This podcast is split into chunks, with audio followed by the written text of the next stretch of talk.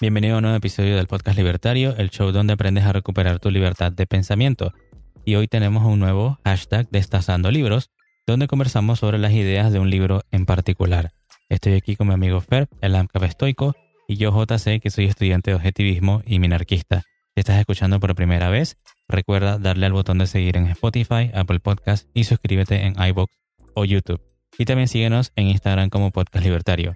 Entonces, ¿pero qué es Destazando Libros? Bueno, cada uno de nosotros eligió de un libro, un capítulo, y ahora vamos a destacar la idea principal del autor o lo que cada uno entendió. Entonces, ¿cuál es el libro que vamos a destazar hoy, Fer? Ok, el día de hoy es La producción de seguridad de Gustavo de Molinari. Y para tener una idea de quién fue Molinari, él era un economista político belga y teórico de la escuela liberal francesa, asociado con economistas franceses de laissez-faire como a Frédéric Bastiat. Así que ya estas personas tenían ideas muy similares. Este libro entonces tiene ideas muy parecidas a las de la ley de Bastiat, pero está enfocado a la parte de la seguridad como vamos a ver. Y un dato curioso, algo que conectaría yo un poquito más con esto, es que los anarcocapitalistas consideramos a Molinari como el primer defensor del anarcocapitalismo, aun si él en su tiempo se hubiera reído, como mencionan en el prefacio de este libro, ante esta idea, pues, porque es algo que en su tiempo no se conocía. Específicamente esto se da por las ideas que plantea en la obra, porque critica la existencia de la base del Estado y da una posible alternativa en la cual no hay cabida para este, el Estado. Ok, entonces bueno, antes de empezar me gustaría como que para tener un poquito de contexto y no histórico, sino para el, que esté escuchando esto, fuera querido que yo lea este libro de hace muchísimo tiempo, supongo que porque soy minarquista y quería convencerme acerca de ciertas ideas, entonces yo creo como que le digas al que está escuchando eh, por qué tanto insistir con este libro, cuál es, cuál, qué, es lo que quieres traernos hoy con este libro. Ok, eh, para mí, al igual que la ley de Bastiat, este libro, por tan pequeño que es, si siquiera se le puede llamar libro por lo pequeño que es, empaca condensado y de una manera muy clara ideas básicas para la libertad. Con la ley de Bastiat vemos la parte de la organización y bueno, la ley.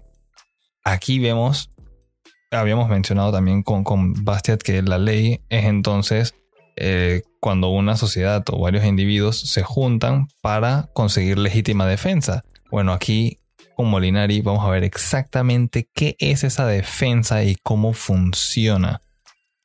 Entonces yo diría que son libros que deberían ir mano a mano, fuera de si uno es minarquista o fuera de si uno es anarcocapitalista o incluso si ni siquiera creen mucho en el libertarianismo y son más conservadores o lo que sea.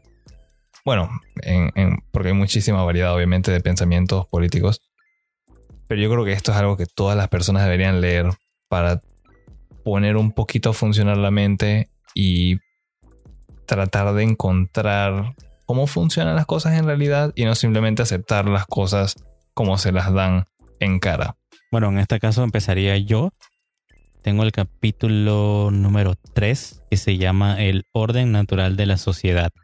Y quería leer unas pequeñas partes porque me llama mucho la atención de cómo lo explica tan claro Molinari sobre cómo funcionan, digamos que los grupos humanos, ¿no? Entonces él empieza diciendo que lo primero que hay que hacer es definir y delimitar bien cuál es la función del gobierno. Entonces, pero antes de, investigar eso, él dice, debemos de investigar el objeto eh, que es la sociedad misma. Entonces, que él, hace una pregunta, que ¿a qué impulso natural obedecen los hombres cuando se reúnen en sociedad? Entonces, él argumenta de que obedecen al impulso o al instinto de sociabilidad, que la raza humana es esencialmente sociable y los hombres son inducidos por el instinto de vivir en sociedad. Entonces luego él también hace la pregunta, ¿cuál es la razón de este instinto, como le llama él? Y es de que el, hombre en sí, o lo, humano, como quieras llamar, experimenta una multitud de necesidades. Entonces, eh, eh, la satisfacción de esas necesidades depende su felicidad, ¿no? Y si no la satisface, al final del día le puede implicar lo que es algo de sufrimiento. Entonces, luego él te explica que si el hombre está aislado o solo, no puede proveerse muy bien de esas necesidades, o sea, le va a costar demasiado esfuerzo y le van a estar atormentando todo el tiempo porque van a estar, digamos que es insuficiente para, para, para valerse por sí solo. Puede que sí, pues, se puede argumentar, pero no va a ser igual que como vivimos ahorita mismo en sociedad, ¿no? Entonces, al final del día, este instinto de sociabilidad, como le llama él, hace que nos acerquemos a otros y nos empuja, dice Molinari, a ponernos en comunicación con esas otras cosas. Miren, ahí usando la razón siempre, nada con la fuerza. Entonces, estos individuos van por su propio interés y se establece una, dice él, se establece una cierta división del trabajo que luego pasa a los intercambios voluntarios. Entonces, luego de esto, vemos cómo surge una organización en la cual estos hombres o estos individuos pueden satisfacer sus necesidades de forma mucho más completa de lo que podría si, si está simplemente solo, ¿no? Y él dice, esta organización natural se le llama la sociedad. A mí me encantó cómo lo explica, ¿no?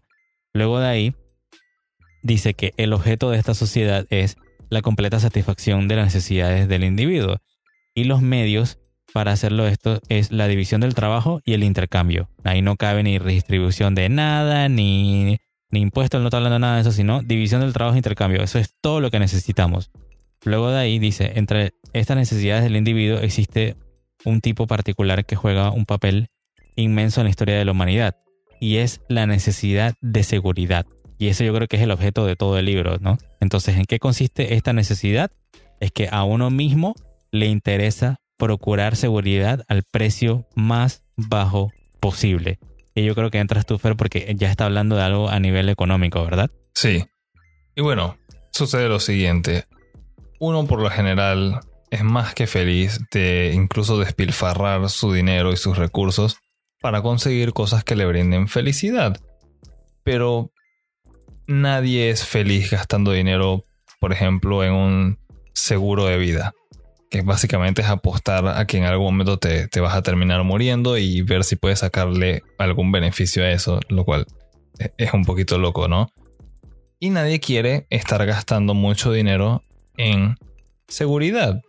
Lo ideal sería que no hubieran personas malas en este mundo tratando de robarle a los demás el fruto de su trabajo o de matar, de violar, etc.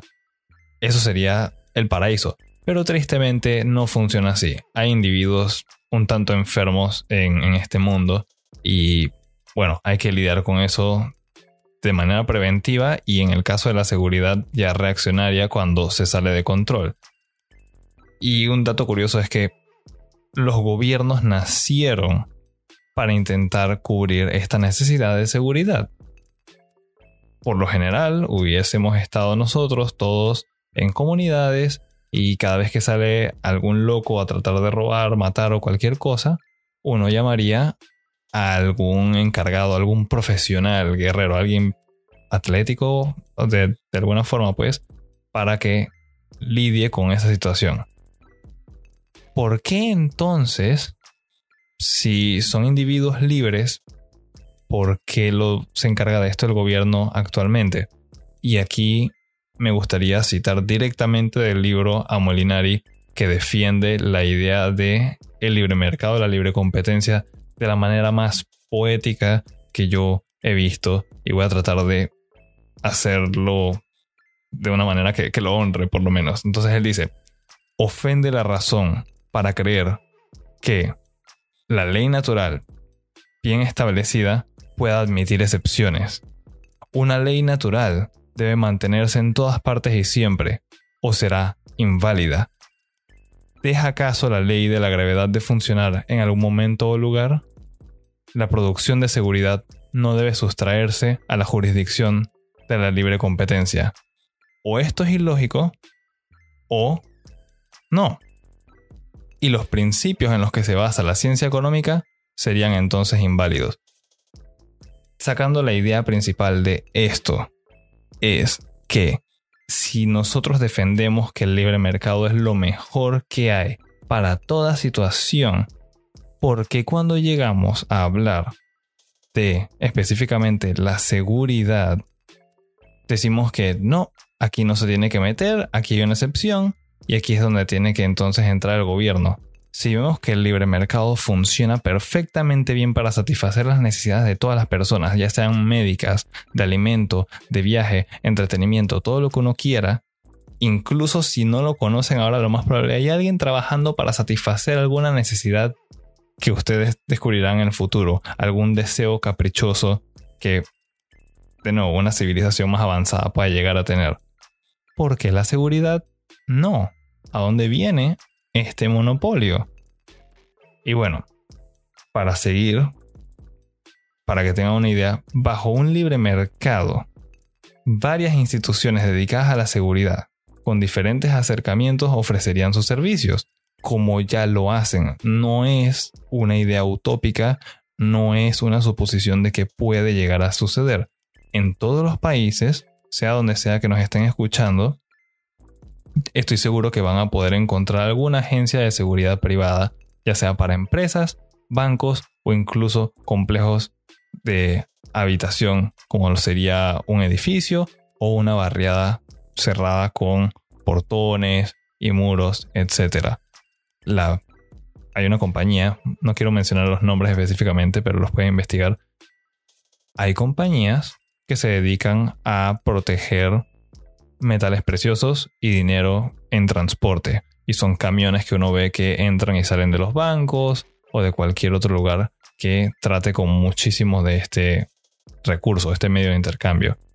Asimismo, hay empresas de seguridad para otro tipo de empresas, como lo sería un centro comercial. Vemos que a veces hay guardias recorriendo las entradas y los estacionamientos de muchos locales y no son policías ni militares nacionales. No le pertenecen al Estado, son alguna empresa privada. Y después, por último, con el ejemplo de las casas y los edificios, también guardias de seguridad que velan por la estabilidad y paz dentro de estos lugares. O sea, tu propia casa, cuando no estás en ella, estás trabajando, estás lejos, puedes contratar a alguien que dedique su tiempo y arriesgue su vida para ayudar a defenderte y que cuando tú estás lejos no le pase nada a ninguno de tus bienes, a tu propiedad y mucho peor todavía sería si algo le llegase a pasar a algún ser querido que está en esa casa y es indefenso, como un niño o alguna persona que no, puede, no podría defenderse. Y obviamente, ¿por qué hace esto este guardia de seguridad privado? Porque tiene una remuneración que no le agrada y él acepta voluntariamente entonces hacer ese intercambio, a ofrecerte ese servicio. Y así es como funciona la simple idea de un mercado privado por seguridad. Y de nuevo, no es algo loco, no es una situación utópica porque muchas veces hay personas que lo mencionan así y vemos que ya está funcionando y funciona perfectamente bien. Incluso hay milicias privadas que obviamente son mucho mejores que las de algunos gobiernos, me atrevería a decir, porque nunca he visto una empresa privada cometer crímenes de guerra contra civiles. Pero no se puede decir lo mismo de sector público. ¿Y por qué es esto? Porque ante cualquier injusticia o problema que detecte el consumidor en este libre mercado, pues tiene la libertad de abandonar el contrato y buscar alternativas.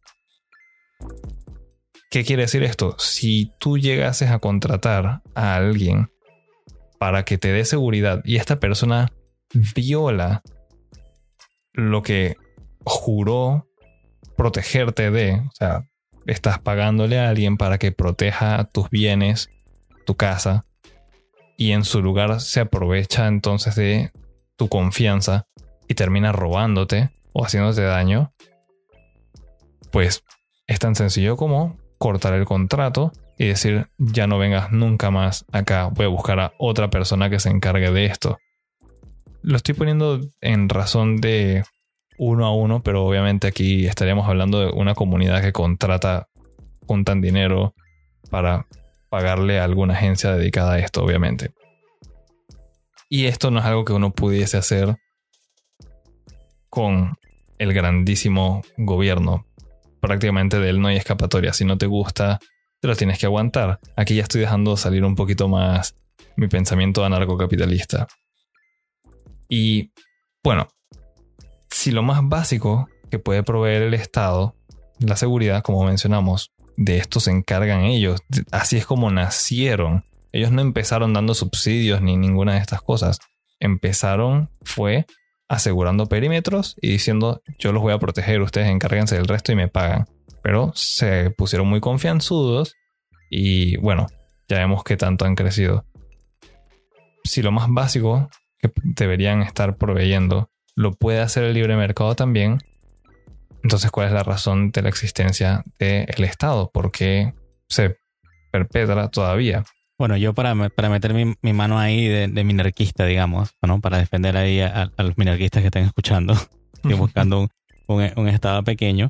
Sí, eh, también eso viene de, mi parte, digamos que de estudiar objetivismo, que se habla mucho del estudio de lo que es las funciones legítimas del Estado o del gobierno, ¿no?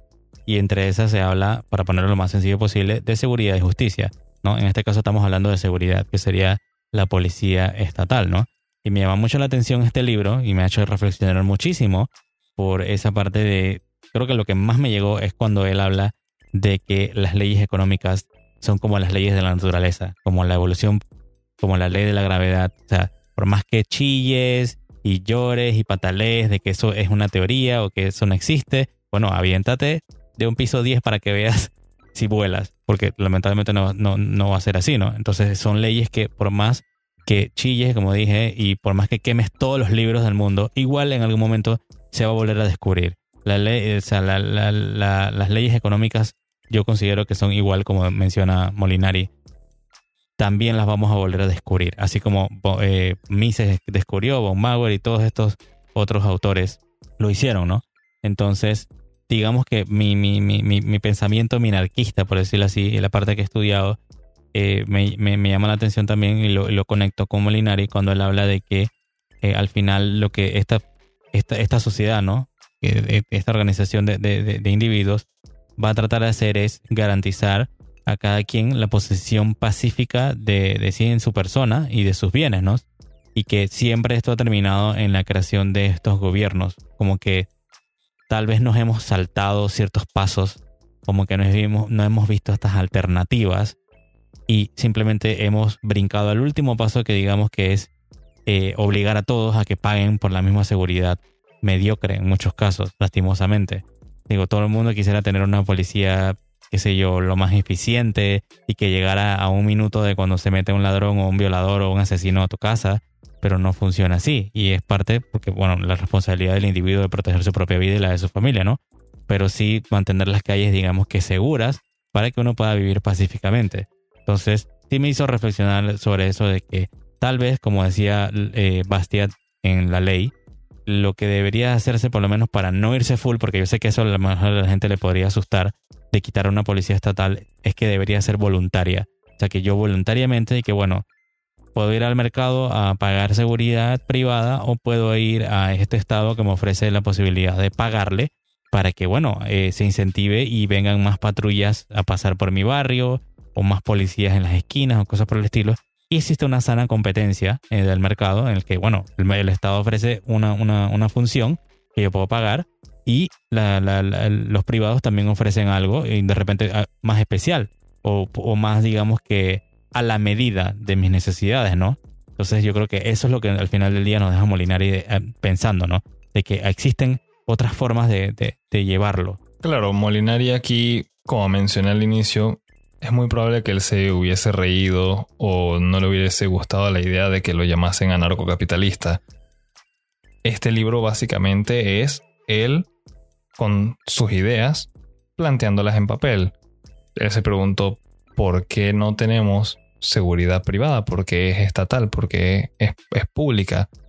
Y plantea entonces estas ideas aquí. Y se podría decir que tal vez sin ser su intención dio lugar a las primeras instancias grabadas de lo que sabemos, pues, de anarcocapitalismo.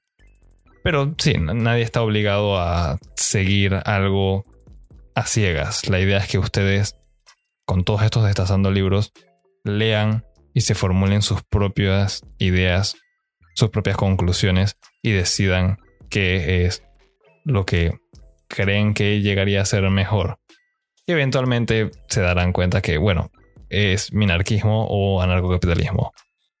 Que yo digo que es la última. ese, ese debate será el último debate en el último episodio del podcast libertario algún día. algún día llegaremos a ese debate. entonces eso sería todo. Sí.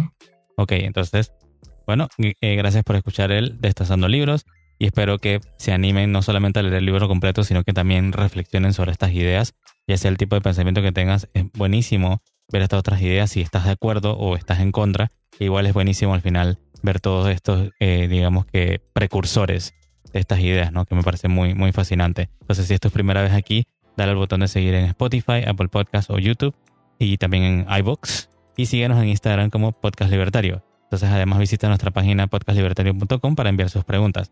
En el próximo episodio tendremos una nueva cápsula libertaria donde hablaremos sobre cómo eliminar una deuda pequeña.